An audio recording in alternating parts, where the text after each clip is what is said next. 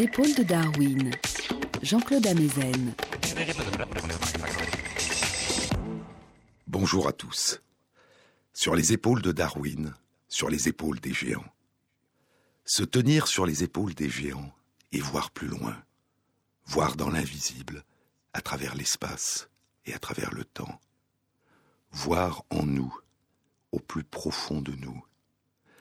Découvrir ce qui demeure en nous des innombrables expériences que nous avons vécues.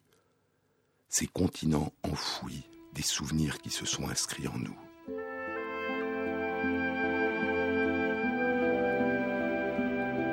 Être vivant, c'est être fait de mémoire, dit Philippe Roth dans un livre bouleversant sur la maladie et la mort de son père, Patrimoine, une histoire vraie.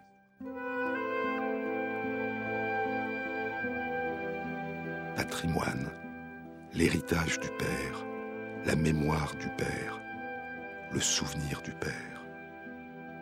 Être vivant, c'est être fait de mémoire. Si un homme n'est pas fait de mémoire, poursuit Philippe Roth, si un homme n'est pas fait de mémoire, il n'est fait de rien. Mais il y a tant de formes différentes de mémoire. Nous sommes faits de l'empreinte qui demeure en nous de ce qui a disparu.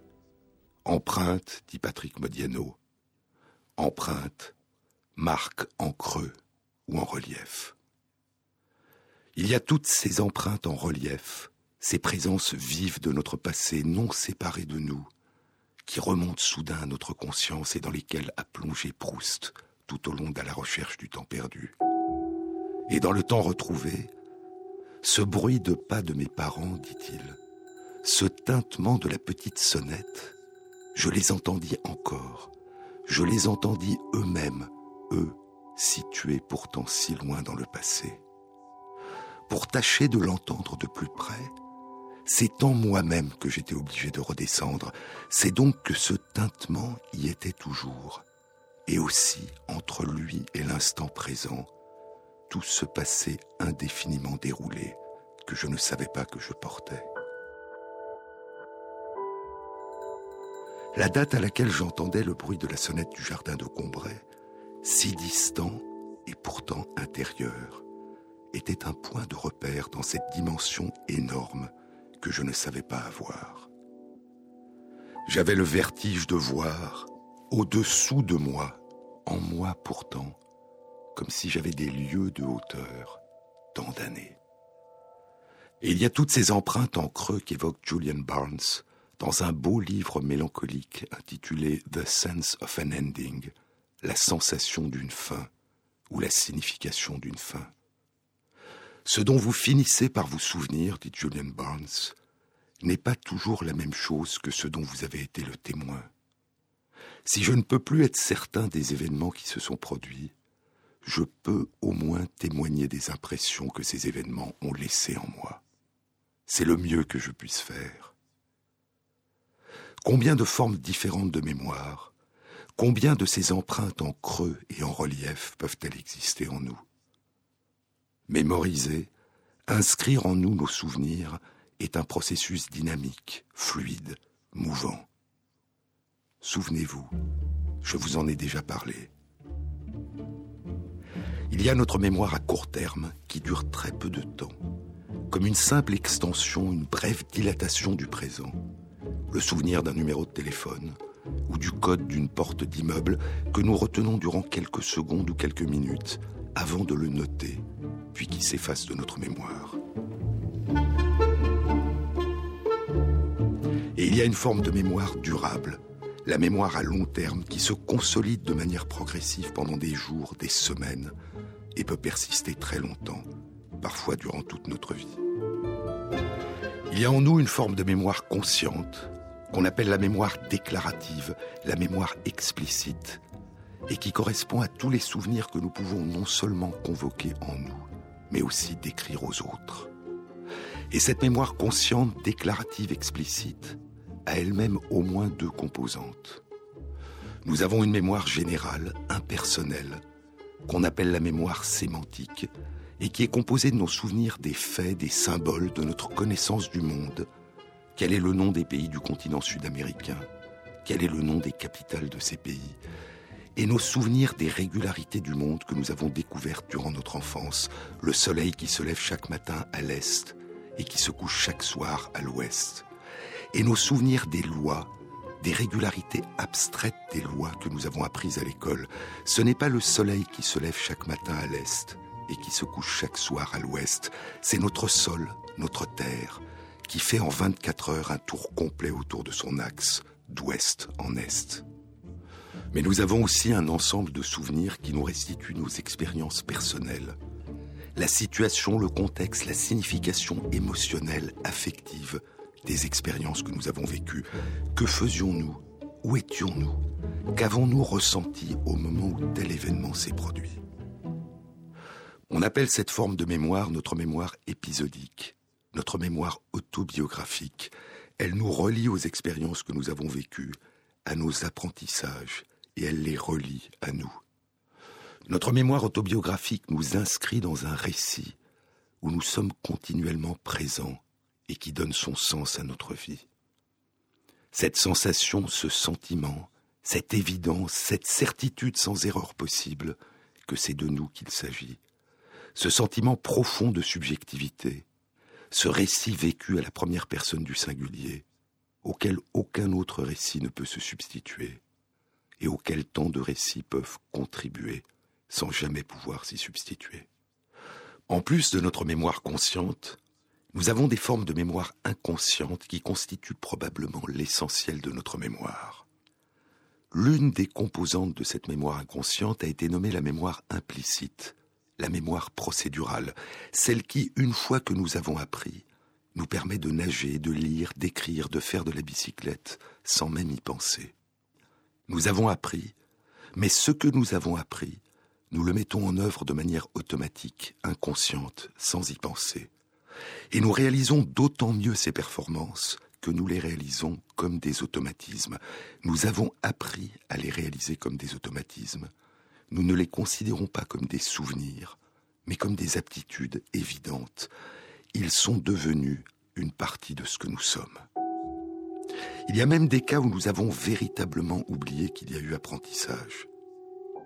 Notre langue maternelle, nous n'avons plus de souvenirs de la période où nous l'avons apprise, notre toute première enfance, et nous n'avons plus le souvenir de l'avoir apprise. Et c'est probablement parce que nous avons oublié que nous avons dû l'apprendre, avec difficulté, que nous nous la sommes appropriée au point de croire qu'elle a toujours été la nôtre, notre langue, dans laquelle nous pensons et parlons, et que nous comprenons, comme si elle avait toujours fait partie de nous. Comme si elle ne nous avait jamais été obscure, incompréhensible, étrangère, comme s'il n'y avait jamais eu un temps où, quand nous pensions, quand nous ressentions, quand nous étions en train de nous représenter le monde et les autres et nous-mêmes, ce n'était pas encore dans ce qui est devenu notre langue.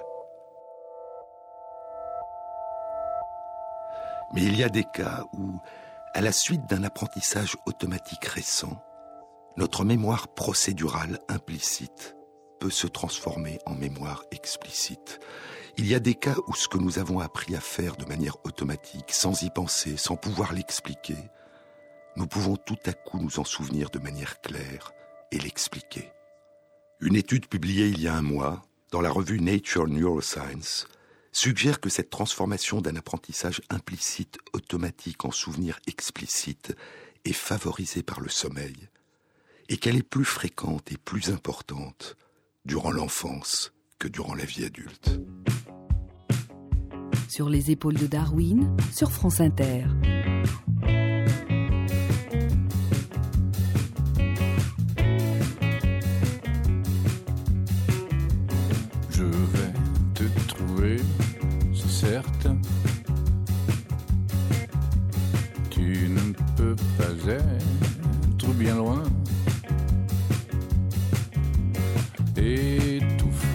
Tes rires d'enfante, allongé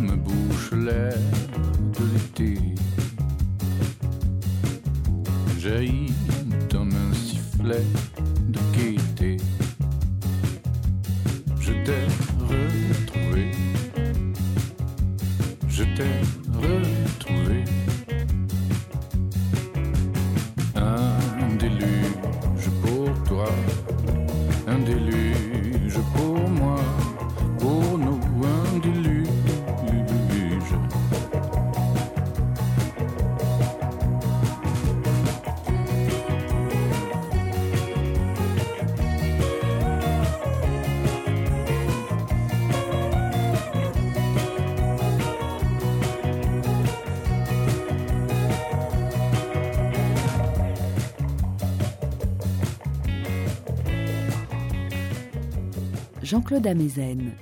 L'étude publiée il y a un mois dans la revue Nature Neuroscience a été réalisée par des chercheurs de l'université de Tübingen en Allemagne, en collaboration avec des chercheurs des universités de Hambourg, de Lübeck et de Zurich, animés par Jan Born, un chercheur qui explore depuis des années les relations entre la mémoire et le sommeil. L'étude a impliqué au total 90 enfants âgés de 8 à 11 ans et 71 adultes jeunes âgés de 18 à 35 ans. Chaque participant a reçu un boîtier sur lequel il y avait soit deux rangées de quatre boutons, chacun d'une couleur différente, soit quatre rangées de quatre boutons de couleurs différentes, au total huit boutons ou seize. L'expérience très simple consiste à demander à chaque participant d'appuyer le plus vite possible sur une succession de boutons au fur et à mesure qu'ils s'allument, au moment même où ils s'allument. Un bouton, puis un autre, et ainsi de suite, très rapidement. Au total, huit boutons ou seize boutons. Au début, l'ordre dans lequel les boutons s'allument est aléatoire, puis une fois la séquence de huit boutons ou de seize boutons réalisée, la séquence est répétée dix fois dans le même ordre. Et comme on pouvait s'y attendre, à la fin de l'apprentissage, les enfants et les adultes réalisaient la séquence beaucoup plus rapidement qu'au début. C'est une forme d'apprentissage implicite qui repose sur la dextérité, sur un automatisme et qui ne demande aucune réflexion explicite. Pour mimer au plus les conditions habituelles et en particulier pour ne pas perturber les enfants, toute l'expérience avait été réalisée au domicile de chacun des enfants et des adultes. Les enfants et les adultes avaient été répartis en trois groupes. Pour l'un des groupes, l'apprentissage avait lieu le soir, au domicile de chaque enfant ou adulte, puis peu après l'expérience, ils étaient évalués avant de se coucher. Pour un deuxième groupe d'enfants et d'adultes, l'apprentissage avait aussi eu lieu le soir, à leur domicile, puis ils s'étaient couchés à l'heure habituelle pour dormir jusqu'au matin, ils se réveillaient à l'heure habituelle et le résultat de leur apprentissage n'était évalué que le matin, une heure après le réveil. Pour un troisième groupe d'enfants et d'adultes, l'apprentissage avait eu lieu le matin à leur domicile. Puis le résultat de leur apprentissage avait été évalué le soir même, après une journée d'occupation habituelle, c'est-à-dire 12 heures plus tard, mais sans qu'ils aient dormi dans l'intervalle. L'évaluation explorait la transformation de cet apprentissage implicite en mémoire explicite. L'évaluation était réalisée en demandant à chaque enfant et adulte de dire quelle était la séquence des 8 ou 16 boutons sur lesquels ils avaient appuyé à toute vitesse. Il ne s'agissait plus d'évaluer s'ils étaient capables d'effectuer très vite de manière automatique ces gestes, mais s'ils étaient capables de se les représenter consciemment. Ceux qui avaient été évalués peu de temps après la réalisation de l'apprentissage, et ceux qui avaient été testés le soir même après une journée de veille, avaient des résultats médiocres. En revanche, de très bons résultats étaient obtenus chez les enfants et les adultes qui avaient été testés le lendemain matin, après une nuit de sommeil. La conversion de cette mémoire implicite, automatique, en mémoire explicite, plus consciente, plus abstraite, avait bénéficié d'une nuit de sommeil. Mais après cette nuit de sommeil, les résultats étaient nettement meilleurs chez les enfants que chez les adultes. L'hippocampe, je vous l'ai dit dans de précédentes émissions, est une petite région du cerveau dont la forme ressemble à celle du petit cheval de mer, tout son nom. L'hippocampe joue un rôle essentiel dans l'inscription de nos souvenirs récents dans notre mémoire et dans la transformation de ces souvenirs. Et une partie additionnelle de l'étude a consisté à réaliser une exploration de l'activité de l'hippocampe par imagerie cérébrale au moment de l'évaluation des souvenirs. Chez une quinzaine d'enfants et une quinzaine d'adultes qui avaient réalisé l'apprentissage le soir et avaient ensuite passé une nuit de sommeil, le test de mémoire a été effectué dans un appareil d'imagerie le matin suivant.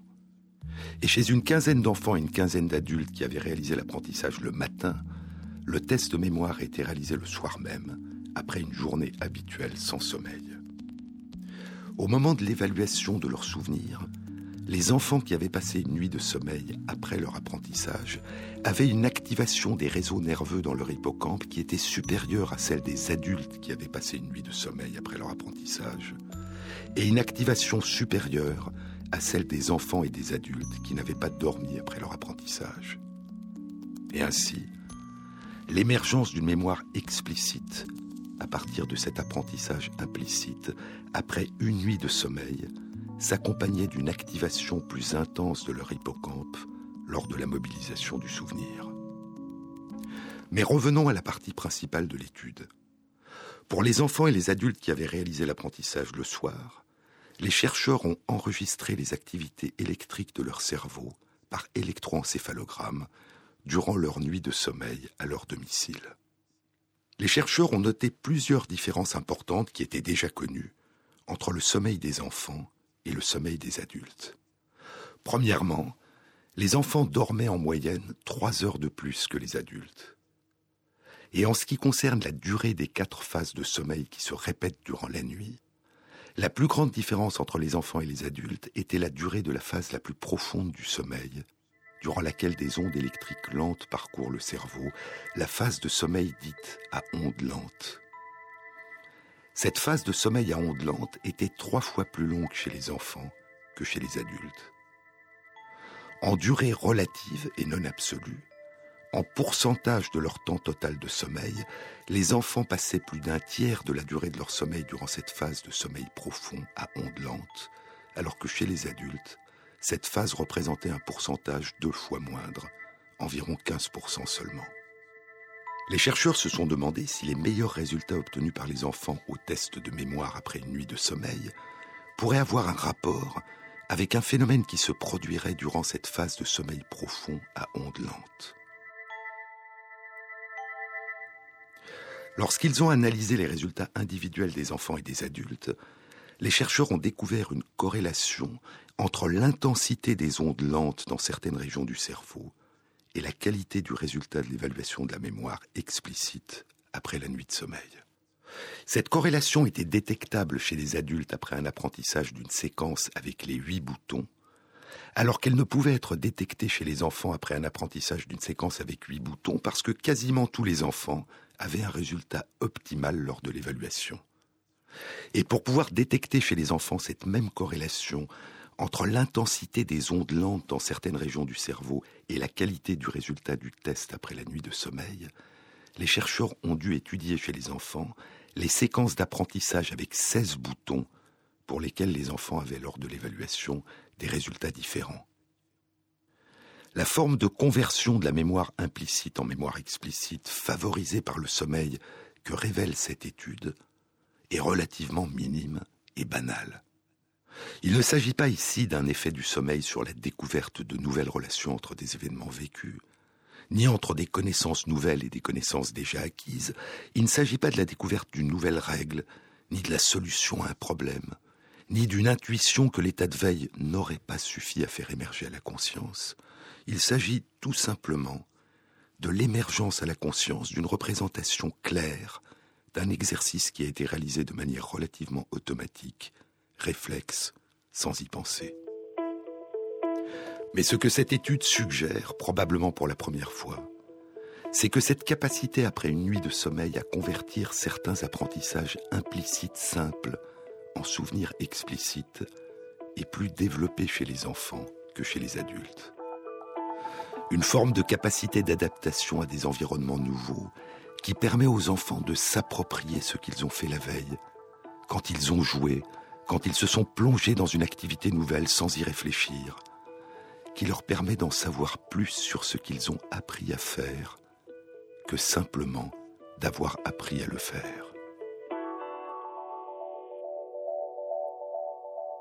Mais le sommeil semble exercer de nombreux autres effets sur la mémoire. Dans un article publié il y a trois mois, en février 2013, dans la revue Nature Neuroscience, Robert Stick Gold, qui travaille au Centre du sommeil et de la connaissance à l'université Harvard, et Matthew Walker, qui travaille au laboratoire du sommeil et de neuroimagerie à l'université de Californie Berkeley, présentent une synthèse des données récentes et des notions nouvelles concernant les relations entre la mémoire et le sommeil. Le sommeil consolide la mémoire, mais il le fait de manière sélective. Certains souvenirs de la veille s'inscriront plus profondément en nous, et d'autres, au contraire, seront effacés, oubliés.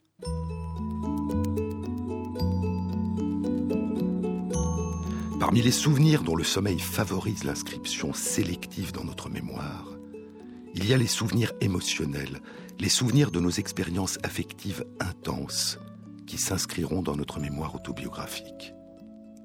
Des expériences ont consisté à présenter à des personnes des photographies qui étaient modifiées de différentes façons, de telle manière que des images à contenu émotionnel fort sont présentées à différents endroits de la photo, en haut ou en bas, à droite ou à gauche, au premier plan ou à l'arrière-plan, parmi d'autres images à contenu émotionnel neutre.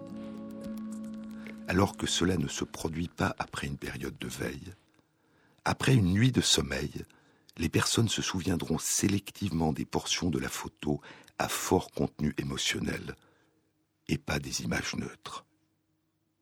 Parmi les autres facteurs qui ont une influence sur la consolidation du souvenir, il y a l'importance future l'intérêt futur que nous attribuons au souvenir de l'apprentissage que nous venons d'effectuer. Lorsqu'on dit à des personnes qui viennent de réaliser un apprentissage qu'elles vont être testées plus tard, après une nuit de sommeil, elles se souviendront mieux de ce qu'elles ont appris que si on ne le leur a pas dit. Et ceci, même si on ne le leur annonce qu'après qu'elles aient réalisé l'apprentissage, avant la nuit de sommeil. D'autres expériences similaires ont consisté à annoncer à des personnes, après qu'elles aient réalisé un apprentissage, qu'elles seraient évaluées sur la première moitié seulement, ou la deuxième moitié pour d'autres personnes de ce qu'elles avaient appris. Après une nuit de sommeil, les personnes se souvenaient mieux de la moitié de leur apprentissage dont on leur avait dit qu'elles feraient l'objet d'une évaluation. En d'autres termes, notre perception de l'utilité future d'un souvenir, même une fois que nous l'avons acquis, a une influence importante sur l'effet qu'aura notre sommeil, sur le degré d'inscription de ce souvenir dans notre mémoire. Comme si le sommeil permettait d'inscrire plus profondément en nous les souvenirs dont nous avons pensé avant le sommeil qu'il était important pour notre avenir que nous les conservions. Jean-Claude Amezen sur les épaules de Darwin. Don't wonder why, babe, I'm sitting here thinking, looking way outside, not saying a thing. Temperamental, the weather's temperamental.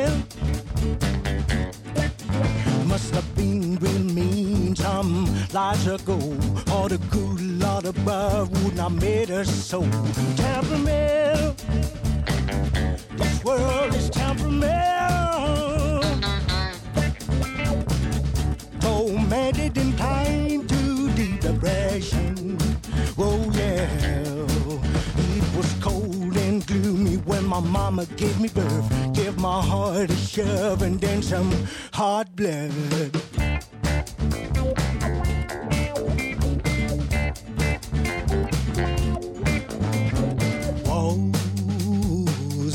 Sufferings, tornadoes and hurricanes. Temperament, this world is temperament. Tormented and kind to depression. Oh yeah. Well, I just stand moaning. I don't wanna complain. Keep a smile on my face. I'm uh, dancing again.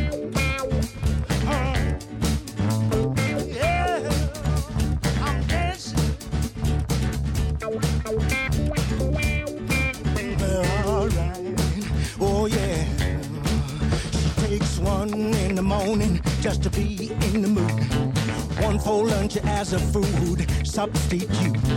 One to be quiet, to be my not white. And one not to have a baby time. She takes one pill at the party to be in the mood. One for dinner has a food substitute. She takes whole lot of tablet not to be sad. And one pill at night to sleep tight in a bed. Temperament my baby's temperament. Tormented and kind to deep depression. Oh yeah. Well, don't you worry, baby. I know you ain't so cold. Cause it takes a lot of heart and it takes a lot of soul. Temperament. To be a temperament.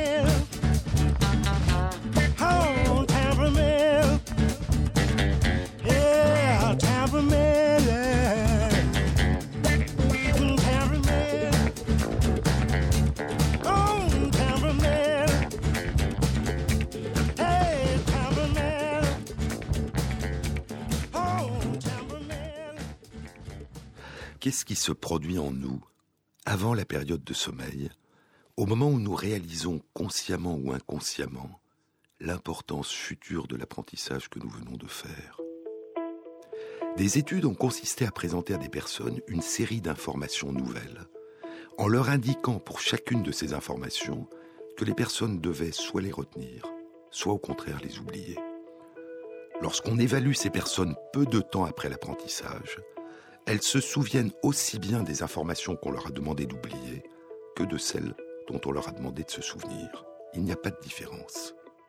Mais après une nuit de sommeil, les personnes se souviennent beaucoup mieux des informations qu'on leur avait demandé de retenir que de celles qu'on leur avait demandé d'oublier.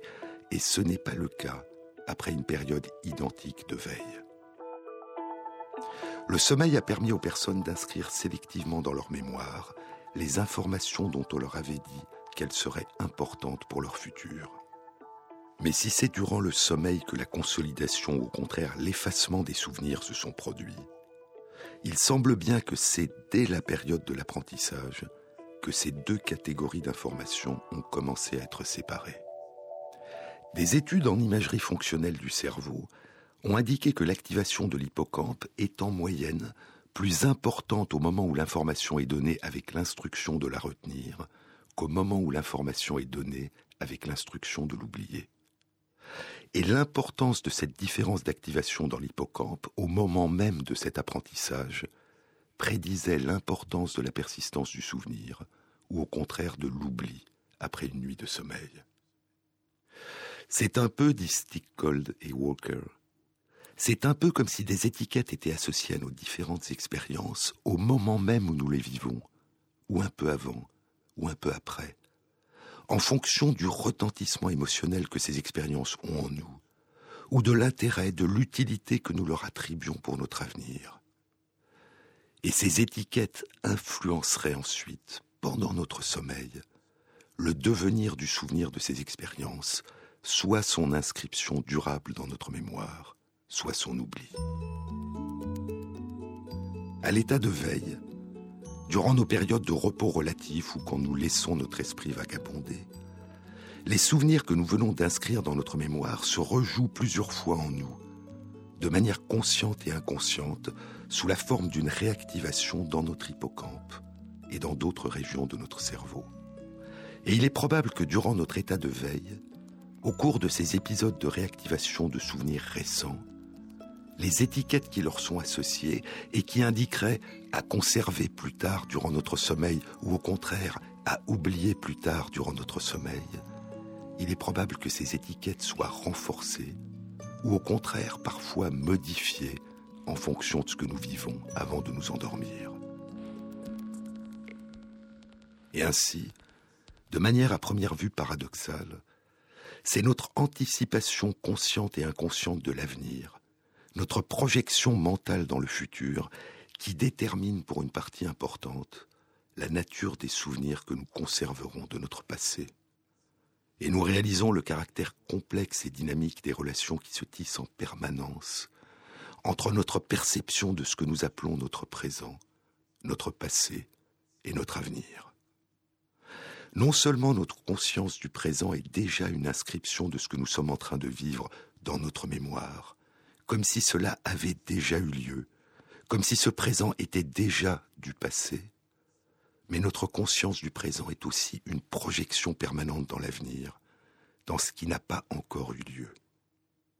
Nous sommes en permanence en chemin entre le déjà plus et l'encore à venir. Non seulement nous nous projetons continuellement dans le futur en fonction de ce que nous ont appris du passé nos souvenirs, mais notre anticipation du futur influe par elle-même sur la manière dont nous construisons notre future représentation du passé. Il semble que les souvenirs des apprentissages effectués lors de nos veilles s'inscrivent dans notre mémoire en se rejoignant en nous sous une autre forme durant notre sommeil. Dans les études dont je viens de vous parler, il semble que c'est l'amplitude, le degré d'intensité de certaines des oscillations, de certaines des vagues, des ondes électriques qui parcourent certaines régions du cerveau durant certaines phases de sommeil, qui permet de prédire la survenue d'une consolidation de certains apprentissages de la veille. Et ces phénomènes de consolidation se rejoueront nuit après nuit, inscrivant certains de nos souvenirs dans notre mémoire à long terme, parfois pour toute notre vie, en faisant progressivement migrer une partie des traces de nos souvenirs de l'hippocampe vers d'autres régions de la surface de notre cerveau, où ils seront souvent pour partie modifiés et modifieront à leur tour une partie de nos souvenirs plus anciens.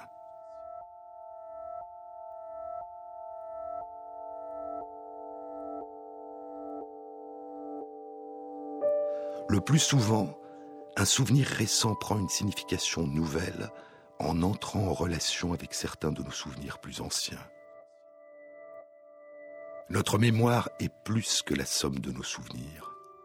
Elle est aussi et avant tout l'ensemble des relations qui se sont établies entre la plupart de nos souvenirs et l'ensemble des significations nouvelles qui émergent de ces relations et que favorisent nuit après nuit notre sommeil. L'une des modalités les plus simples d'évolution d'un nouveau souvenir est probablement son intégration dans un ensemble préexistant de souvenirs semblables. Un nouveau papillon, une nouvelle couleur de tulipe, un nouveau tableau de Cézanne, un nouveau mot de notre langue s'inscrit parmi tous nos souvenirs de papillons, de tulipes, de tableaux de Cézanne, de notre vocabulaire. Ce nouveau souvenir enrichit notre répertoire de souvenirs semblables et il s'enrichit lui-même de la comparaison au contexte dans lequel il s'est inscrit.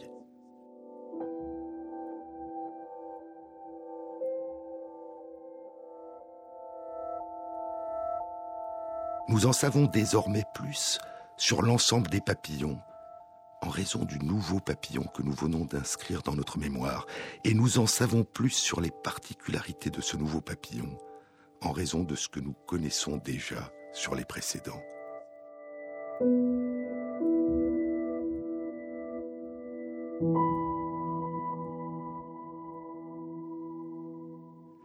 Des études suggèrent que le sommeil favorise ce type d'intégration d'un souvenir nouveau dans un répertoire de souvenirs semblables. Par exemple, une étude a consisté à faire apprendre à des personnes 30 nouveaux mots qui n'existent pas dans leur propre langue, par exemple catedruc, et à leur communiquer une signification pour ces mots. Peu après avoir appris ces trente mots nouveaux, les personnes ne les avaient pas intégrés au lexique de leur langue, ils ne les utilisaient pas comme des mots qu'ils connaissaient, et il en était de même après douze heures de veille. Mais après une nuit de sommeil, les personnes avaient intégré ces nouveaux mots dans le répertoire des mots qu'elles pouvaient utiliser.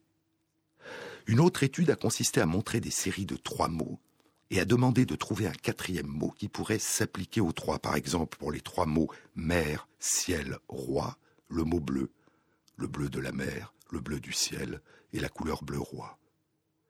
Les personnes qui ont été retestées pour les groupes de trois mots, pour lesquels elles n'avaient pas trouvé de quatrième mot, ont mieux réussi après avoir fait une sieste qu'après une période identique de veille. Mais de nouveaux souvenirs peuvent modifier de manière beaucoup plus profonde une partie de notre mémoire, en faisant émerger soudain en nous une connaissance nouvelle. Nous pouvons soudain réaliser qu'il y a parmi nos souvenirs des régularités qui nous avaient jusque-là échappé.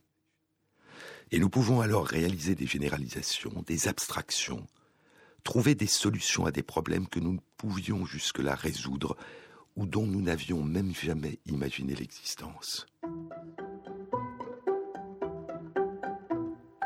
Une étude a concerné des mécanismes de déduction simples, fondés sur la comparaison deux à deux entre des relations de grandeur.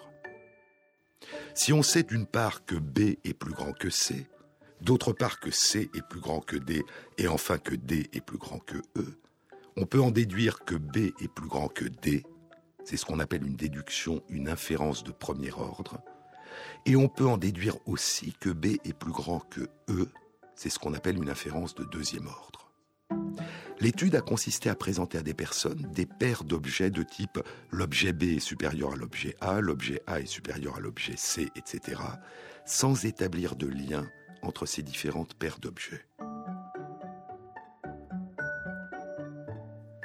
Quand les personnes étaient évaluées 20 minutes plus tard, elles ne semblaient pas avoir spontanément fait ni retenu ces inférences de premier et de second ordre. Après 12 heures de veille, les résultats étaient meilleurs pour les inférences de premier ordre, mais très mauvais pour les inférences de deuxième ordre. Après une nuit de sommeil, ils étaient nettement meilleurs pour les inférences de deuxième ordre. Le sommeil avait favorisé la reconnaissance de l'existence de relations plus distantes entre les éléments contenus dans les souvenirs. D'autres études suggèrent que le sommeil améliorerait la capacité à détecter des relations d'ordre statistique entre différents événements perçus à l'état de veille. Une étude moins récente, publiée en 2004 dans la revue Nature, a exploré l'un des aspects probablement les plus intéressants sur lesquels le sommeil semble exercer une influence, l'intuition, notre capacité à découvrir une solution à un problème. Il s'agissait d'un problème numérique. Les chercheurs enseignaient à des personnes à réaliser très vite une série d'opérations. L'exercice consistait à rechercher dans une suite numérique un nombre qui avait une relation donnée avec d'autres nombres de cette suite. Puis, à partir du nombre trouvé, de rechercher cette même relation dans une autre suite numérique et ainsi de suite, jusqu'au résultat final. Il y avait une méthode plus simple encore, un raccourci, que les chercheurs ne mentionnaient pas. Lorsque les personnes étaient réévaluées après une nuit de sommeil, la proportion de ces personnes qui découvraient spontanément le raccourci, près de 60%, était deux fois et demi plus importante que chez les personnes qui étaient réévaluées après une période identique de veille durant la journée.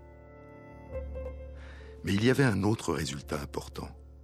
Chez environ 40% des personnes qui avaient dormi après leur apprentissage, le sommeil n'avait pas fait émerger l'intuition du raccourci. Mais chez ces personnes, la vitesse à laquelle elles résolvaient le problème était devenue beaucoup plus rapide que celle des personnes qui avaient dormi et avaient eu l'intuition du raccourci, et beaucoup plus rapide que celle des personnes qui avaient passé la journée sans dormir après leur apprentissage. En d'autres termes, le sommeil avait fait émerger soit l'intuition du raccourci, soit une augmentation de la vitesse de résolution du problème tel qu'il avait été appris. Les différentes formes de consolidation des souvenirs récents et leurs modalités d'interaction avec les souvenirs anciens dépendent probablement des différentes phases de sommeil durant lesquelles ces souvenirs récents sont réactivés, des modalités de cette réactivation et de la nature des souvenirs plus anciens qui sont réactivés au même moment. Ces différentes formes de consolidation dépendent probablement aussi du nombre de répétitions durant la nuit, du nombre de cycles de ces différentes phases de sommeil où elles sont réactivées. Mais il n'y a pas encore de réponse. Pour le moment, il ne s'agit que d'hypothèses. Les relations entre le sommeil et la mémoire sont des sujets de recherche.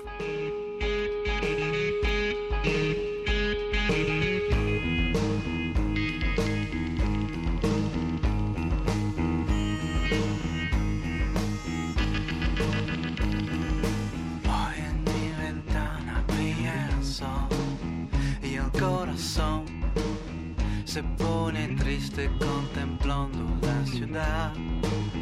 ¿Por qué te vas? Como cada noche desperté pensando en ti y en mi reloj todas las horas vi pasar. ¿Por qué te vas? Todas las promesas de mi amor se irán contigo.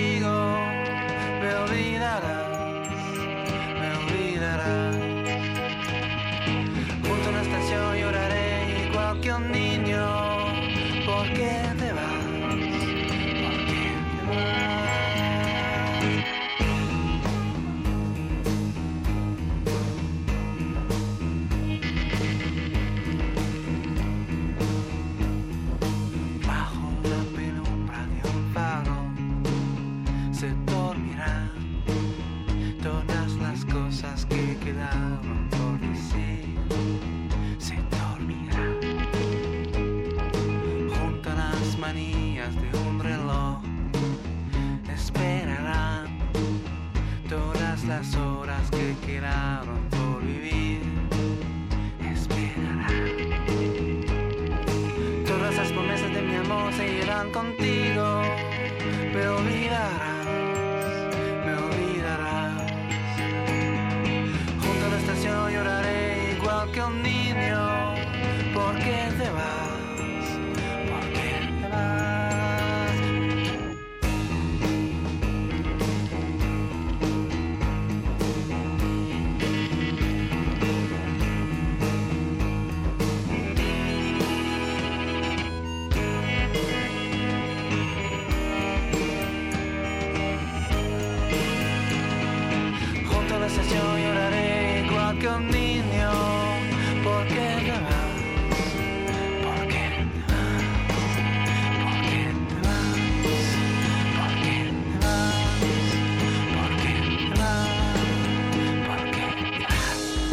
Jean-Claude Amezen sur les épaules de Darwin. C'est dans l'hippocampe que nos souvenirs récents commencent à s'inscrire et vont pouvoir se transformer progressivement en souvenirs durables. Et de nombreuses études ont montré que la survenue d'une lésion complète de l'hippocampe provoque une perte de la capacité à se souvenir de manière consciente des événements qui ont suivi la lésion. La lésion efface la capacité d'acquérir de nouveaux souvenirs conscients. Elle ne fait pas perdre habituellement la capacité d'acquérir de nouveaux souvenirs qui font intervenir la mémoire procédurale, inconsciente. L'apprentissage de toute une série de compétences nouvelles, comme apprendre à faire de la bicyclette par exemple, reste intact. Mais la personne n'aura aucun souvenir conscient d'avoir réalisé cet apprentissage. La survenue d'une lésion complète de l'hippocampe n'empêche pas non plus la mobilisation consciente des souvenirs anciens. Les souvenirs des événements qui ont précédé la lésion sont préservés. Il y a un an, en avril 2012, Antonio Damasio, Anna Damasio et Daniel Tranel publiaient un article dans la revue Cerebral Cortex. Cet article était une synthèse d'une série d'études qu'ils avaient menées pendant plus de 20 ans avec une personne, Monsieur B. Monsieur B avait subi à la suite d'une infection très rare, survenue à l'âge de 48 ans, des lésions très importantes et étendues de son cerveau, dont une destruction complète de l'hippocampe. Pour des personnes qui ne le connaissaient pas, et à qui les chercheurs montraient un film d'une dizaine de minutes d'une conversation informelle entre Monsieur B et l'un des chercheurs, M. B semblait n'avoir aucun trouble particulier. Mais il avait des troubles très importants de sa mémoire déclarative, autobiographique, explicite. Il était incapable de se souvenir de manière consciente d'un événement particulier qui le concernait pendant plus de 45 secondes. Quand M. B était à l'intérieur d'un appareil d'imagerie, les chercheurs devaient lui redire toutes les 45 secondes de veiller à ne pas bouger. Il avait oublié. Il se souvenait très bien de son adolescence et de son enfance, mais ne pouvait se souvenir des événements qu'il avait vécus depuis sa maladie, ni même de ceux qu'il avait vécus une vingtaine d'années avant. En revanche, sa mémoire déclarative générale, impersonnelle, sa mémoire sémantique, ses souvenirs des faits, des symboles, de sa connaissance du monde étaient conservés. Il ne pouvait pas se souvenir de son mariage, mais il savait très bien ce qu'était un mariage. Il ne pouvait dire devant une photo de sa maison s'il s'agissait de sa maison, mais il savait de quel type de maison il s'agissait, un pavillon ou un immeuble, et il pouvait dire ce qu'il y avait probablement à l'intérieur, par exemple un appartement constitué d'une salle à manger, de chambres, d'une salle de bain, etc. Et s'il était incapable d'inscrire des souvenirs nouveaux pendant plus de 45 secondes dans sa mémoire autobiographique, consciente, déclarative, explicite, il avait une capacité intacte d'inscrire de manière inconsciente ses apprentissages dans sa mémoire procédurale.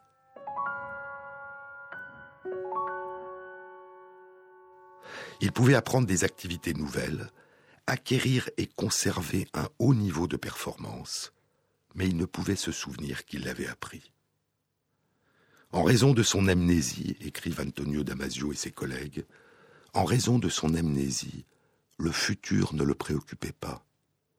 Il vivait dans un présent permanent. Pourtant, les résultats de l'étude ne suggèrent pas une conclusion aussi tranchée. Lorsqu'un souvenir ressurgit dans notre conscience, ce n'est pas seulement sous la forme d'un pan de passé disparu, nous nous souvenons aussi des émotions que nous avions alors ressenties, joie, peur, inquiétude, plaisir, étonnement, tristesse, espoir, et nous les ressentons à nouveau. Aristote disait qu'il y avait dans tout souvenir la dimension de la charge émotionnelle de ce souvenir, écrit Sirius Tfet dans La femme qui tremble. Le philosophe de l'Antiquité comprenait qu'il n'y a pas de souvenir qui ne soit accompagné d'un affect, d'une émotion. Si je ne peux plus être certain des événements qui se sont produits, dit Julian Barnes, si je ne peux plus être certain des événements qui se sont produits, je peux au moins témoigner des impressions que ces événements ont laissées en moi. C'est le mieux que je puisse faire. Et il en est un peu de même pour M. B. Pour cette raison, malgré son amnésie et en dépit de la conclusion des chercheurs, M. B ne vit pas dans un présent permanent son futur le préoccupe. La mémoire inconsciente implicite de M. B lui permet de se projeter dans le futur. Et c'est ce qu'indiquent clairement les résultats de l'étude.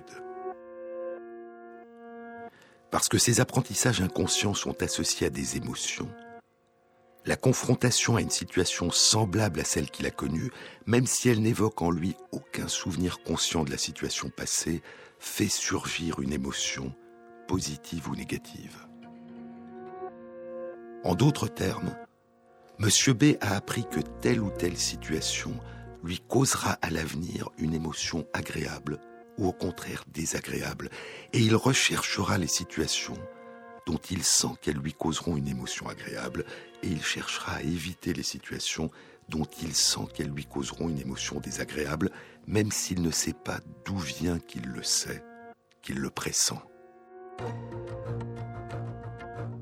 Les activités générales de la vie courante, écrivent les chercheurs, les activités générales de la vie courante et des situations diverses telles que les visites médicales, les tests psychologiques et les expériences auxquelles il acceptait de participer étaient fréquemment accompagnées par des commentaires sur le fait que ces activités étaient désirables ou indésirables, seraient plaisantes ou pas.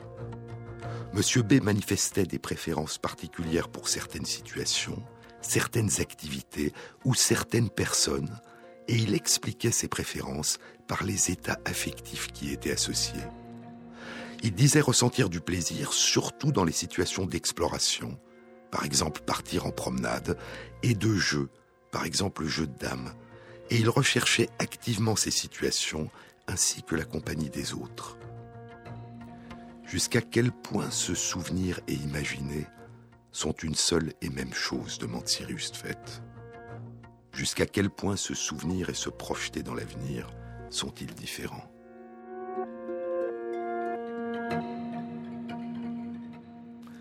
Pour explorer plus avant la capacité de M. B à apprendre sans le savoir, à accorder une valeur, une signification affective à une situation future en fonction des émotions ressenties par le passé, Antonio Damasio et ses collègues l'ont fait participer à une expérience qui constituait une variation douce sur l'un des archétypes du film et du roman policier, la confrontation avec un policier qui joue le rôle du gentil et un autre qui joue le rôle du méchant. L'expérience, qui a duré une semaine, était la suivante. Elle impliquait trois chercheurs que M. B ne connaissait pas. Le premier jouait le rôle du gentil, le second le rôle du méchant, et le troisième un rôle neutre, ni gentil ni méchant. Le gentil était toujours gentil avec M. B, attentionné, il lui faisait de nombreux compliments et des commentaires toujours positifs. Le méchant était toujours négatif, et lui demandait de réaliser des tâches minutieuses et non gratifiantes, sans jamais lui faire aucun compliment. Le neutre avait un comportement ni positif ni négatif, établissant avec M. B une simple relation de travail, relativement impersonnelle mais polie. Plus tard, quand M. B croisera le méchant dans le couloir, il manifestera de l'aversion, ne répondra pas à son sourire et refusera de lui serrer la main. Quand il croisera le gentil, il lui dira qu'il est heureux de le rencontrer et qu'il aimerait le revoir. Et il manifestera les mêmes dispositions lorsqu'on lui présentera des photos du gentil ou du méchant, et il manifestera de l'indifférence devant des photos de la personne neutre. Et ainsi, M. B ne vit pas dans un présent permanent, il se préoccupe du futur. Le passé s'inscrit en lui sans qu'il le réalise. Mais ces traces des expériences qu'il a vécues, ces traces des émotions qu'il a ressenties sont présentes et lui permettent de préfigurer l'avenir. Il sait sur sa vie, sur lui-même et les autres, des choses qu'il ne sait pas qu'il sait, mais qu'il ressent. La part essentielle de notre mémoire, c'est peut-être celle dont nous ne faisons que découvrir les reflets la part de déjà vécu que nous ne savons pas que nous avons vécu, mais qui permet de ressentir et de nous projeter dans l'avenir, même si nous avons oublié les expériences qui nous ont permis d'élaborer ce savoir sur le monde.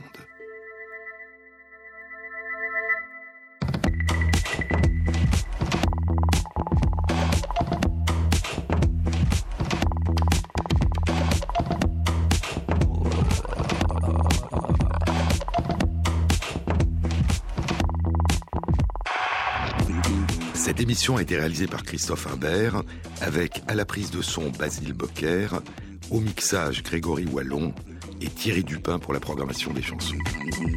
Et merci à Christophe Magère qui intègre sur la page de l'émission sur le site franceinter.fr les références aux articles scientifiques et aux livres dont je vous ai parlé. Bon week-end à tous, à samedi prochain.